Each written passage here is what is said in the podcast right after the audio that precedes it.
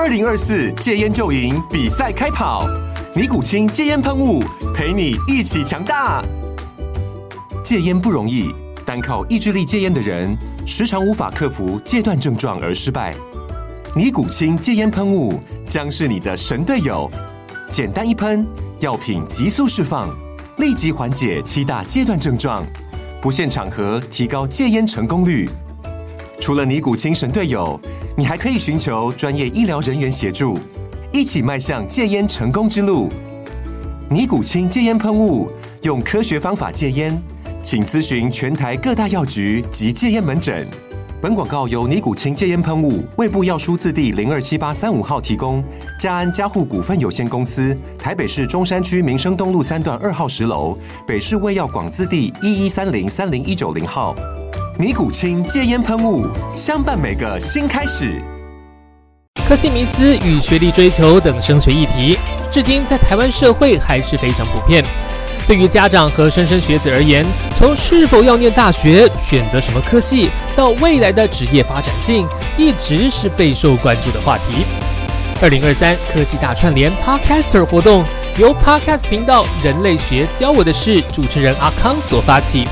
而一一一人力银行以及科技岛网站也携手优秀的创作者们，透过节目谈论学历、科系的差异化以及多元入学管道等相关话题，让无论是大一新鲜人，或是大四准毕业生，甚至憧憬大学生活的高中职学子们，都能透过创作者的分享以及相关议题的探讨而得到收获。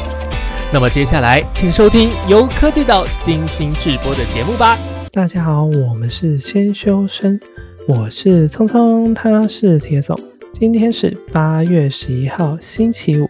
今天我们要讲的是第七十八集，由人类学教我的是阿康所发起的 Podcaster 科系大串联活动。我们要讲的主题是：资工系不是都会修电脑吗？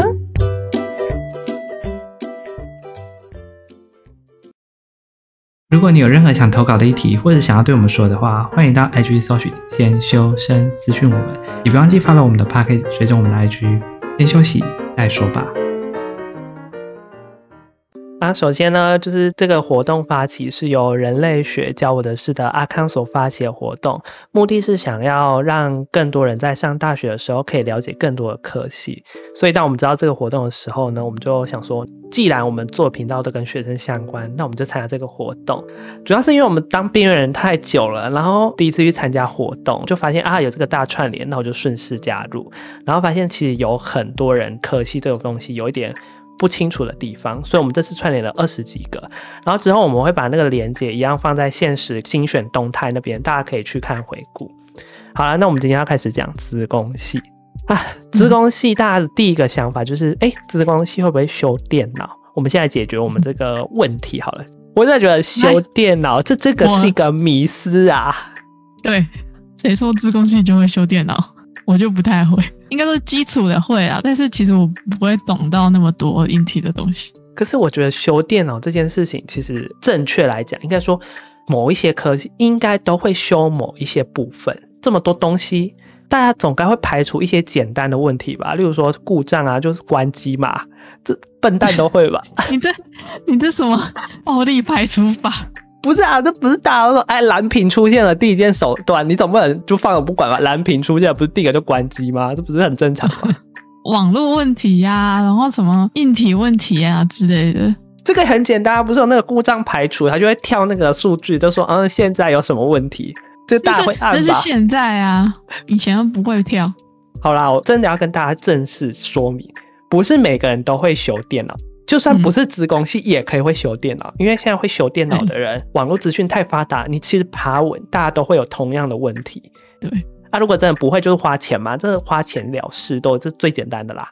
虽然有些基本会修，但我安全起见，我还是会找人家修，但是我会先备份，然后把东西清掉。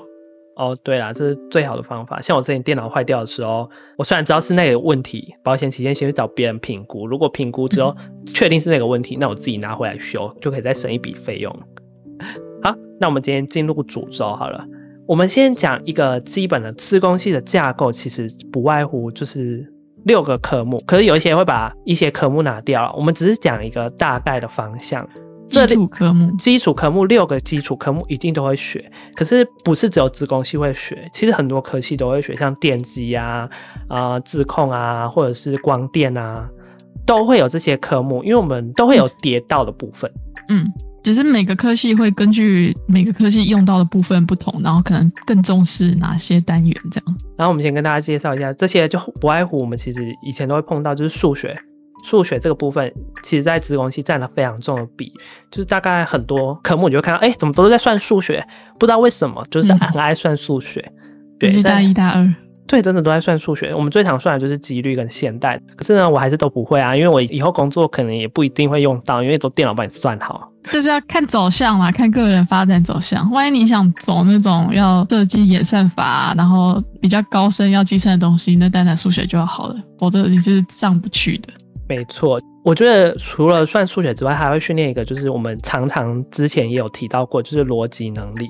A A 大于 B，B 大于 C，然后你可能搞不清楚为什么 A 会大于 C 这个问题，你可能就会在某个城市关卡卡住。所以在现代啊，或者是一些几率，还是一些数学的部分，我们会培养你的逻辑能力。再来，我们最常出现的城市啊，哎，在职工一定会学机盖。我先跟大家说，有一些人对机盖的定义不太一样，因为有些人机盖是 Python，嗯，虽然说我觉得应该是不太可能在子宫系有 Python。哎，我刚刚这样很像打自己嘴巴哎，因为我刚才跟你讲说有有几届，就是因为为了让方便学生学习，所以把它改成 Python 课程。我真的觉得很扯。一般来说，磁工系还是会以 C 为主，没有 C 加加。我先 C 加加，通常 C 加加非常少。C 啊，对。不像我们那时候真的那么痛苦，为什么突然要学 C 要学 C 加加？我们那时候，然后某个老师还会一直吐槽 C 是个烂语言。对，然后非得一定要学，大家进去职工系就是机盖一定要学 C，这是一定都要学的。但是因为会跟着你科系组别不同，所以你学的内容会跟的不一样。啊，大家如果想深入了解，可以自己上网，网络上其实很多教学了，也很多课程会开，这是基础的，大家一定都会知道我们最基础的语言是什么，然后之后才慢慢进入高阶语言。再来呢，可能像我们刚刚讲机盖结束了，可能会进入资料结构。资料结构就是比较偏 C 加加以及一些城市结构的概念，更加清楚说哦，我所有的资料内容啊是怎么排序啊，或者是怎么优化的。整个结构你要怎么让它更省空间，或是更有效率？对，就是不会像说我们可能在写一篇文章呢，可能七零八落这样组合起来，它是一种有一套规律的方式，然后让你更加优化、更加有效率的。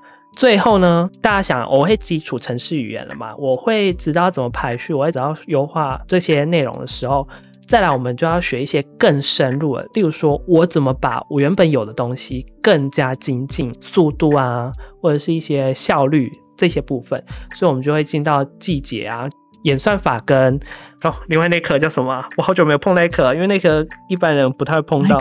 就是跟电脑程式基础语言有相关，什么叉八六啊、叉六四那个会有相关的，可是我们现在根本用不到啊。系统吗？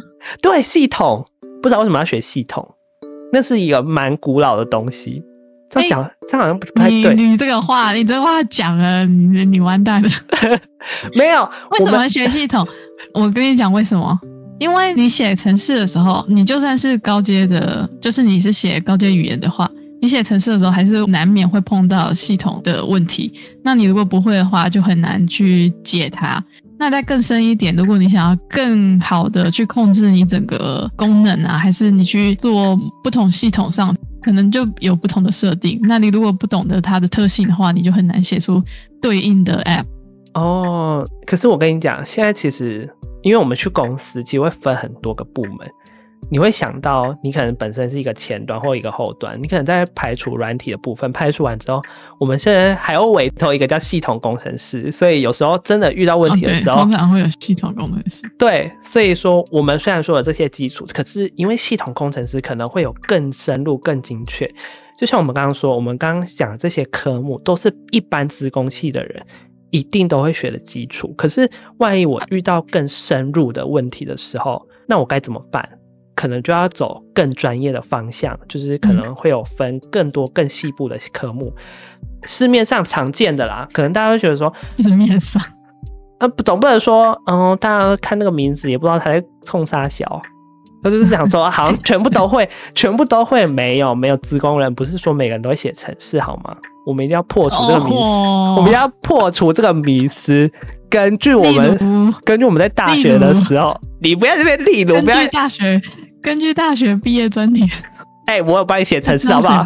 你什么意思？啊我帮对，对对，哎、我还哎帮，我没有说你哦，我没有说你，我明就帮你写 Python，我帮你切了九宫格颜色，帮你排列好、哎、嗯，对对对，我本来不想学 Python 的，然后有个人硬逼我学，就他要用 Python 啊，啊，那个时候就是用 Python 比较方便哦，难不成你要写 C 吗？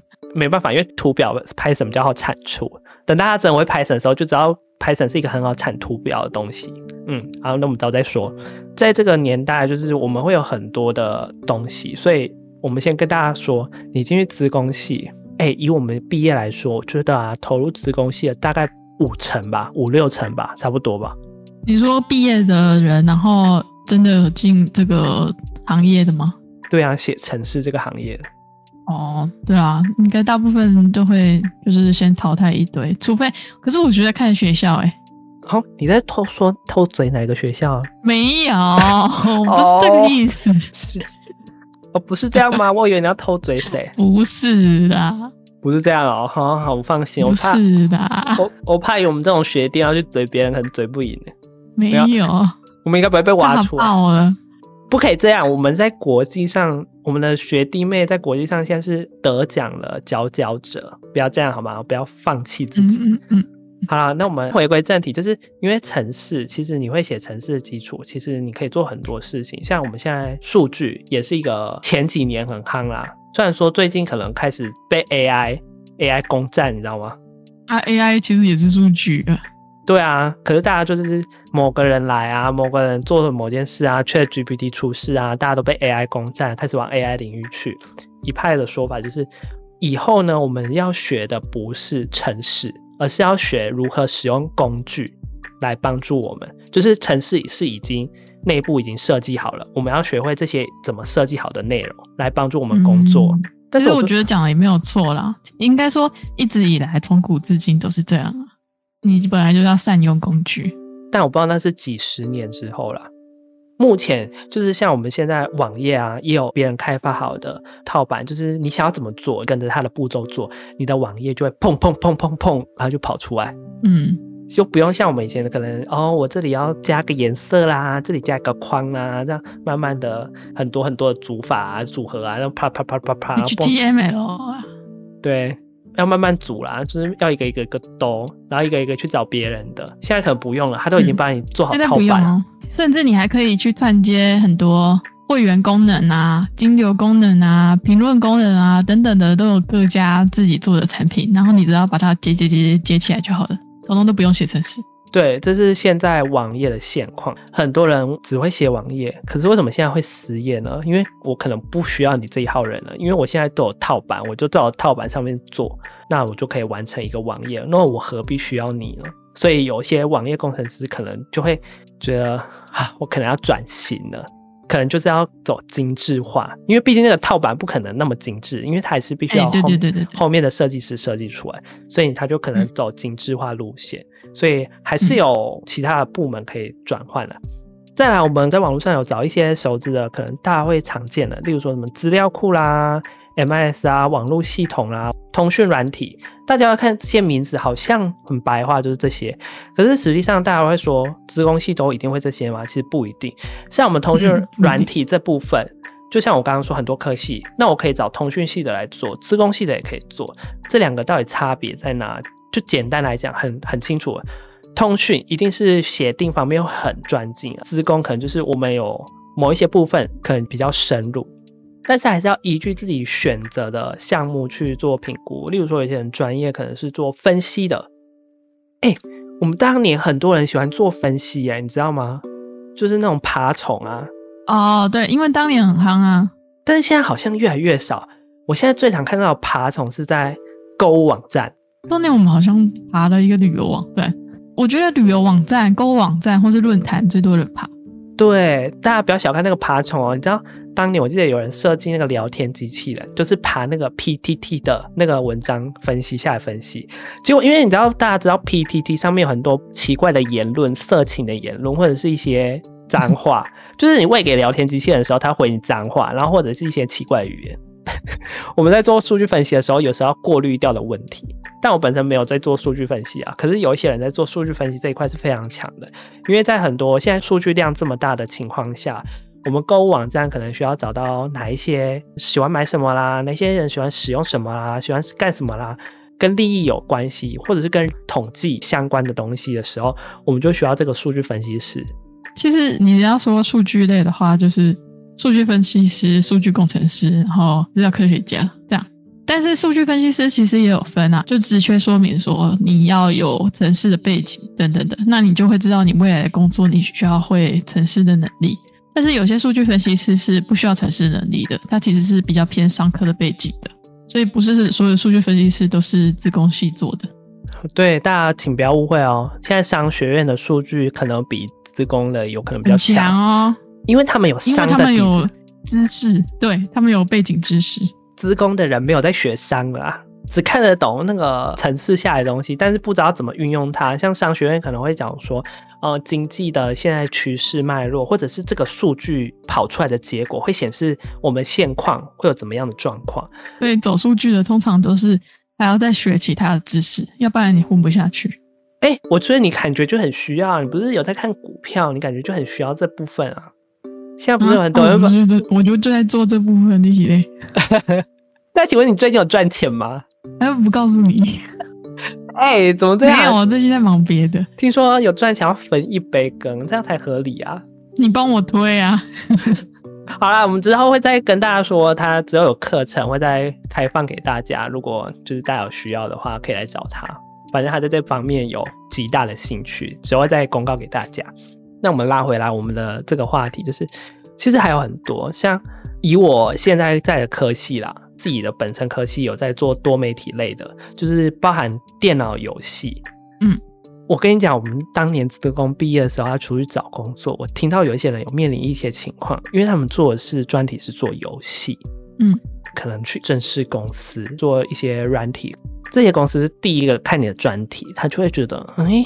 你怎么会做游戏？那怎么会来我们公司呢？啊，真的假的？对，游戏做得好，其实能力应该蛮强的哎。对，但是因为现在游戏大家都知道，游戏现在有专用的城市，其实有套版，找不太到几个游戏业的公司 啊。对啊，没有错啦。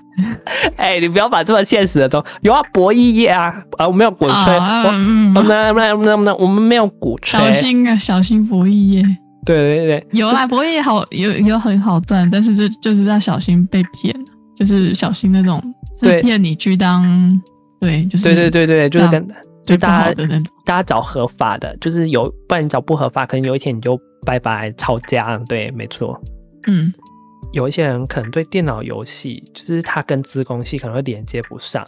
因为他会觉得说，那可能是多媒体啊、数位系啊那些内容的人在做的，因为它里面含有设计的概念在，所以说他们会觉得说，哎，你城市有比较厉害吗？你城市有强吗？会打一个问号，会心存一个疑虑。因为我之前有朋友碰到这样的情况，因为他可能是做游戏，然后他是用那种比较简单的软体，或者是他比较用 Unity 建一个模，建一个比较简单的，可能就是阻碍障碍这种。简单碰触碰撞用的很好，也是很强，好不好？啊，对啊，说到 Unity 啊，不是也有竞争对手哈？另外那个啊，哎，你你要讲哪一个？你自己讲。Unity 有竞争对手，又不是一天两天的事。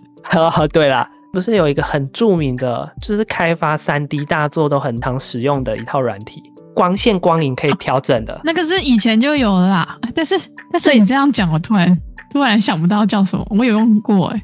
对，你有用过。你知道为什么最近越来越红吗？因为最近越来越多人讲求需要光影、三 D 特效大作，好像它光影参数、阴影什么调的比 Unity 还要好看哦。很多的虚幻引擎，对，没错，我只知道中文。但是你知道虚幻引擎要用什么写吗？要用什么写？C 加加，会吐血吧？哎，这 Unity 没有多好啊，Unity 是 C Sharp，C Sharp 比较好一点啦，大家知道吗？C Sharp 比较像 Java 加 C。对对对，它是两个 mix 的那种概念。反正就是很多东西，很多工具，你就发现，哎，现在有那么多工具，所以说我们要学的东西，真的不是说一天两天可以学得完。时代在变，每天都要追随潮流。我觉得自工系有一个点，就是说，有些人可能不知道，自工系大部分学生其实技能都是自学的，因为你的那个跨的领域太多了，应该说自工系可以接的领域太多了，然后你出来要发展什么？路太广了，所以你要未来真的要跨出去，要接上工作啊，还是什么的，你大部分技能都会是属于自学出来的。你在学校学的都是一些很基础的东西。对啊，我们现在的所有城市几乎都是要写软体啊，但是大家有没有注意到，其实台湾是一个硬体大国。对，所以我们其实也很看重硬体城市。但大家有点想说，哎，怎么学校都没有在教硬体？有啊。有，我在要讲，你知道为什么教硬体的不多吗？因为有其他更厉害的硬体在跟职工系的硬体抢饭碗。是职工系要跟人家抢好吧？电机那些的，他们就学的比我们扎实啊，怎么有办法？哎，人家对啊，你就本来就不是那一个。可是我们还是要学一些晶片设计改良吧，我们还是会简单一点。看你选的分组吧，我以前就没有选硬体组。那有些人对硬体满怀心智大富啊，要把哦对啊硬体推向世界啊，你怎么这样？开发板很重要好吗？没有开发板，我们所有的东西都动不了哎，所有关电的东西都动不了哎。对，基础中的基础。我记得我上个礼拜我朋友问我，你会写硬体程式哦？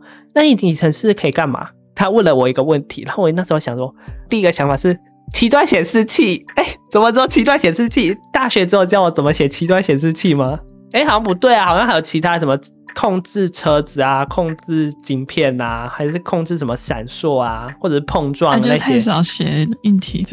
然后我好尴尬，我就跟他差，跟他讲说奇端显示器，他两个一定说什么是奇端显示器？我总不能说就是那个电梯会上下楼，跟那个冷气数字会显示的那个啊，他就会觉得很莫名其妙。哎，不过我们学校就是大学，我们有硬体的课嘛，但是我后来研究所的学校，他们真的真的。完全没有硬体的课，真的假的？但是可能跟学校有关呐，因为他们本来就不偏这个。对啊，就像我在找城市的资料的时候，我发现有很多学校，像台大就有资工所，有网络与多媒体所，就是他们好像有拆开分开，就是研究所科。台大的网络多媒体所很有名，它就是有拆开分开，像中央也有分什么网络学习啊、软体工程啊，还有自工所，就是它都把它拆得很细。大学一定都会学很大略，然后研究所就会开始往专精的部分开始攻。而且我觉得未来会越拆越细。可是越拆越细啊，学校人没有那么多怎么办？那就会有东西会关掉啊。那关掉了不就是会是传统的科系吗？诶，嘿，L 哎，我们这样说，没有啦，传统的科系也是要跟随潮流转型嘛，总不可能一直待在原地吧？对啦。像我们现在的纺织业还是传统产业，又开始走机械化，然后操作可能更有效率、品质更高的部分。所以其实每个都有各自的领域啊，各自专精的部分要去挑战困难。我们讲完这些硬体，然后其实我们刚刚讲了这么多，我们好像没有讲到关于一些网络的部分。但是因为网络这个部分呢，每个学校可惜涉略不多。像我们最常见的就是治安工坊，像我们学校，哎。当年我不知道为什么大家的治安都那么厉害，哎呀，没有啊，我觉得我们学校治安的人太厉害了，我都没忘。我觉得我我也我很配合治安的人，哎，治安的人你不注意，我都觉得他们在讲一些我听不懂的术语，不可以得罪治安的人，好可怕。治安人很恐怖，在他们专业的部分，你会发现治安就是很常面对就是骇客攻防战。我还记得当年有一个治安我们学校的例子，我们不是学校有摄像头。不是，我不能讲摄像头。摄像头，我们被我们当年那个，我们当年不是有录，就是那个摄影机吗？嗯，就是我还记得那时候我们的摄影机啊被公开放到那个骇客网站。哇哦，我忘了这件事。我也忘记这件事，是我在找资料的时候后来想起来，就是它会放到骇客网站上，就我们所有的学校的人啊，什么资料都曝光在那个上面。然后我记得，然后我记得当时的那些自然高手想办法去把那些东西都弄掉，然后就觉得哇，好厉害哦！会自然的人，厉害，果真是。现在自然也很重要，未来应该也会更重要。对啊，尤其最近这一系列的产业啊，像 AI 啊、伺服器啊、治安啊，大家会发现这其实都是一连贯。因为你要做好 AI，那你就必须做好你的资料保护，或者是 AI 存放的系统位置啊、伺服器这些都必须要做好。所以伺服器又会嘎到资料库，一连串都是有一连串的阶层反应，就是哦，第一层可能是最上面最重要的部分，然后一直往下排，或一些小部分拆分下来。包含我们后面可能要设计一些内容啊，怎么放啊，或者是一些优化的反应，这些你会发现，其实不是说我们现在时代潮流跟你讲说 AI 很流行，其他产业就不重要，并没有这回事。嗯，对，而且我永远记得之前不知道上哪一堂课，然后那个老师也其实也不止一个老师说，他就是说。嗯，我当时其实是做另外一个东西的，但是那个时候不红，然后他只好跑去做另外这个领域。结果呢，想不到过了几年，当初做那个领域居然红了，生不逢时。就说很多的领域都是在我们位置的时候，默默的有一个名人或者是一个伟人，就突然嘣，然后把它开扬发扬。就是像现在的 ChatGPT，很多东西真的都是需要靠 AI 来。辅助，像现在车子不是电动车也需要 AI，然后想要让它自走，我想说，哎，还是有风险所在啦。因为自然疑虑还是一个很重要，不知道该怎么解决问题。厉害的人还是会想出更厉害的方法去防御或攻击你的各种系统。所以在这方面，我们还是要慢慢的摸索。哎，我觉得我们讲这么多，我们好像没有讲到一个部分，就是我们一开始不是有讲修电脑这个部分吗？嗯，但我们其实没有讲到关于产品认体这个设计、测试、维护的部分，因为我们不是有朋友去那个某某公司做电脑认体评测的，哎，他很瞎。以前我们不是在写程式吗？我没有想到他会去做电脑产品的韧体设计跟测试维护这方面。大家一旦出去找工作了，就管他以前学什么，就不管了，就是不管你以前学什么，就是找得到就好了。对，找得到就好。更深入的这部分我们就不探讨，因为认体这个部分真的是一个非常深的，连我自己都不太懂的。每次只要出错的时候，我都会不知所措的部分。但是认体这个部分就跟电脑还有很息息相关，就我们如何破坏，我不是说破坏啊，就是可能会超爆它，它就会有认体上的错误。我的电脑就常常被我破坏。对这个问题，就是我不会解答。认体是一个很难解、很深奥、很深入的部分。所以我有时候很佩服韧体设计工程师如何排除我们现在市面上所有可能会引发的更新错误，或者是一些产品设计的维护部分。小心不要惹韧体设计工程师，他有一天可能把你电脑炸了，你都不知道。好啦，我觉得讲这么多，大家是不是会觉得，哎，资工好难哦，好难哦，我什么都不会怎么办？有个最简单的，但是这个东西真的是非常困难，就是写专案。哦，你说你说透过写 project 然后去练技能是吗？对对，这是最推荐的方法。虽然你可能感觉开头很难呐，但是你透过这样的方法，真的可以学到很扎实。非常简单的方法，建议大家就是写专案的时候，你就可以磨练这些技巧。万一有一天你当上主管了，这样你就会比较轻松。因为大家知道吗？主管这部分就开始写的是比较 paper 式的。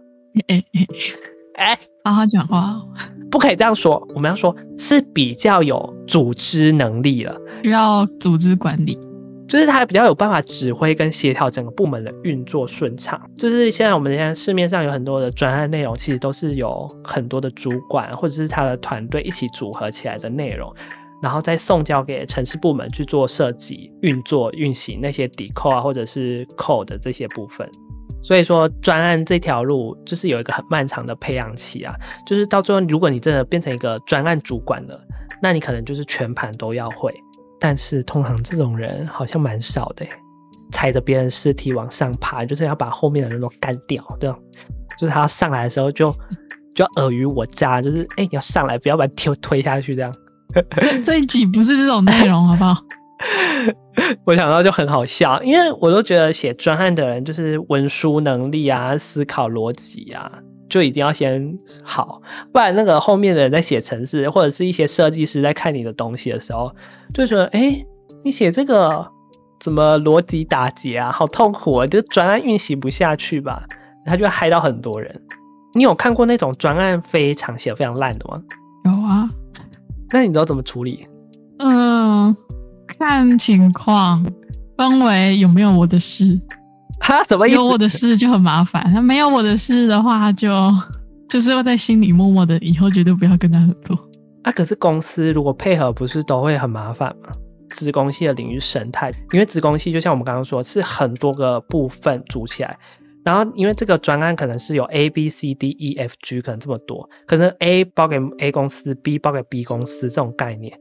这个时候如果你 A B 是互相要衔接的，B 公司就会打电话去 A 公司，这么这个是外包了啦，专案很多，很爱外包。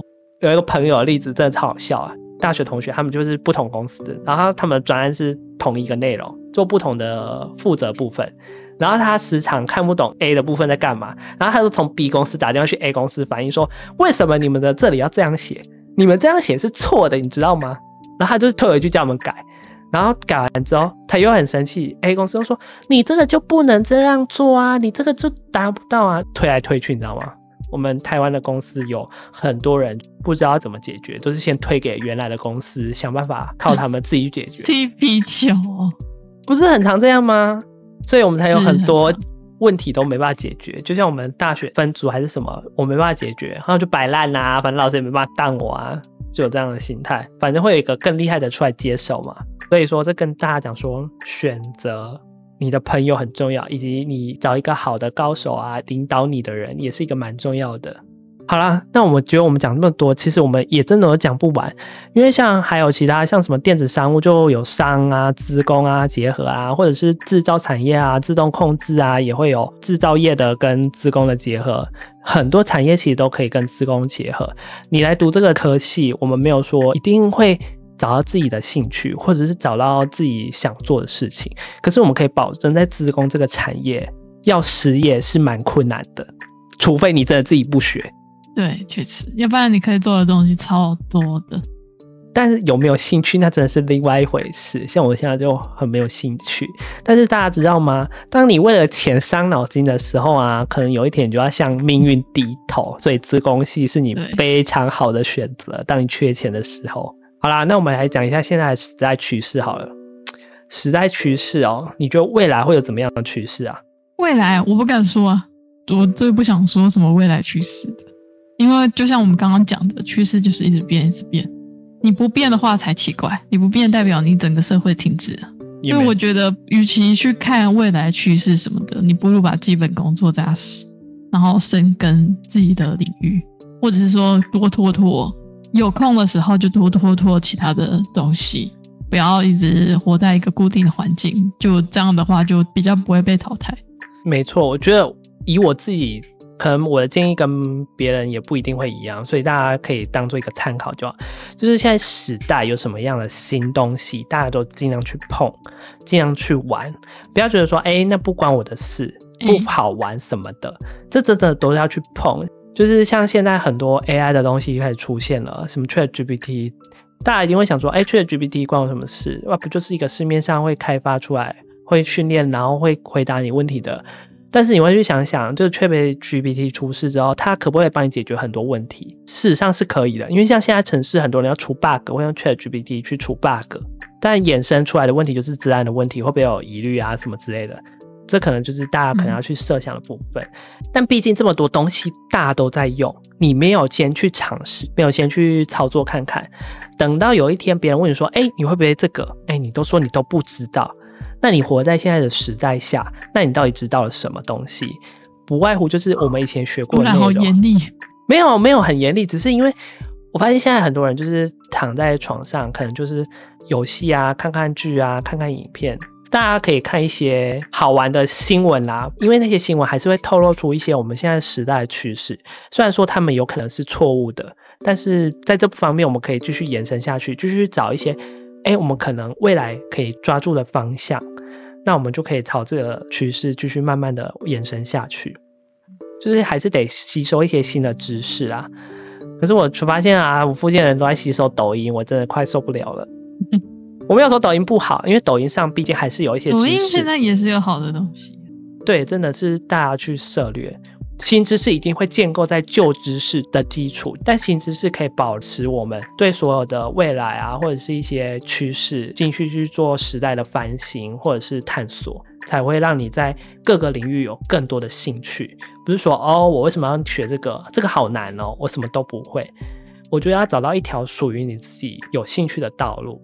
所以说，这条道路是该怎么办呢？那我就只好去挖掘新的事物、新的有兴趣的方向，看它可不可以跟我学的专业做结合，或者自己本身有的技能做结合。这样一来，你在学任何科系的时候，你才会都是属于开心快乐的部分，不是说哦，每次都学得很痛苦，也不知道自己该做什么事情。好了，反过来说，那你觉得你现在学有找到自己的方向了吗？这位小姐，嗯。应该算有吧，但是我觉得我志不在此啦，就是志不在做工程师，但是我现在还是做这方面，嗯，应该算有找到我想走的路吧。但是我觉得它对我而言就是一个工具，然后我想学好这个工具这样而已。那就以我来说，我觉得目前这这方面，职工对我来说赚钱的唯一道路。就是如果想赚钱就走自工啊，如果没有的话，就是做自己喜欢做的事情，例如说就是走数位相关产业，可能行销企划或者是一些展演内容，可能就是会比较开心的啊。我觉得自己很取舍啊，你知道钱这个东西很重要，大家知道钱非常重要，没有钱什么都做不好，所以我还是希望哦，可以先赚好钱，然后再开自己的工作室，然后做自己开心快乐的事情，那还是最重要的。好了。我觉得今天我们讲够多，因为有很多自贡的东西，我们不可以一时半刻讲完。我们前几期其实都有分享过，我们曾经在自工上面下的苦功，或者是经历过什么事情，或者团队活动，或者是大学生活，我们到底经历过了哪一些科系内容？大家如果有兴趣的话，可以去听我们前几期，包含我们的研究所，其实都有踏略分析过我们所学的科目课程。如果真的大家有想进的话，欢迎大家到。网络上去搜寻每个学校的科系资工到底他专精的是哪个部分，我相信这对大家来说，这才是最重要的。毕竟找到自己心里所想选的，那才会是你未来的工作时候，或者是未来生活上会是快乐的目标。好了，以上就是我们今天讲的内容。我们结尾是什么？我好久没有录结尾了。哦，想起来了，如果喜欢我们的话，别忘记追踪我们的 IG，也别忘记追踪我们的 Podcast 频道。每周五一样不定更，但我们什么时候就是因为回归呢？还不知道，就是看我们的时间安排。预计呢应该是开学后，希望可以如此，就是这样。好，我们下次见啦，拜拜。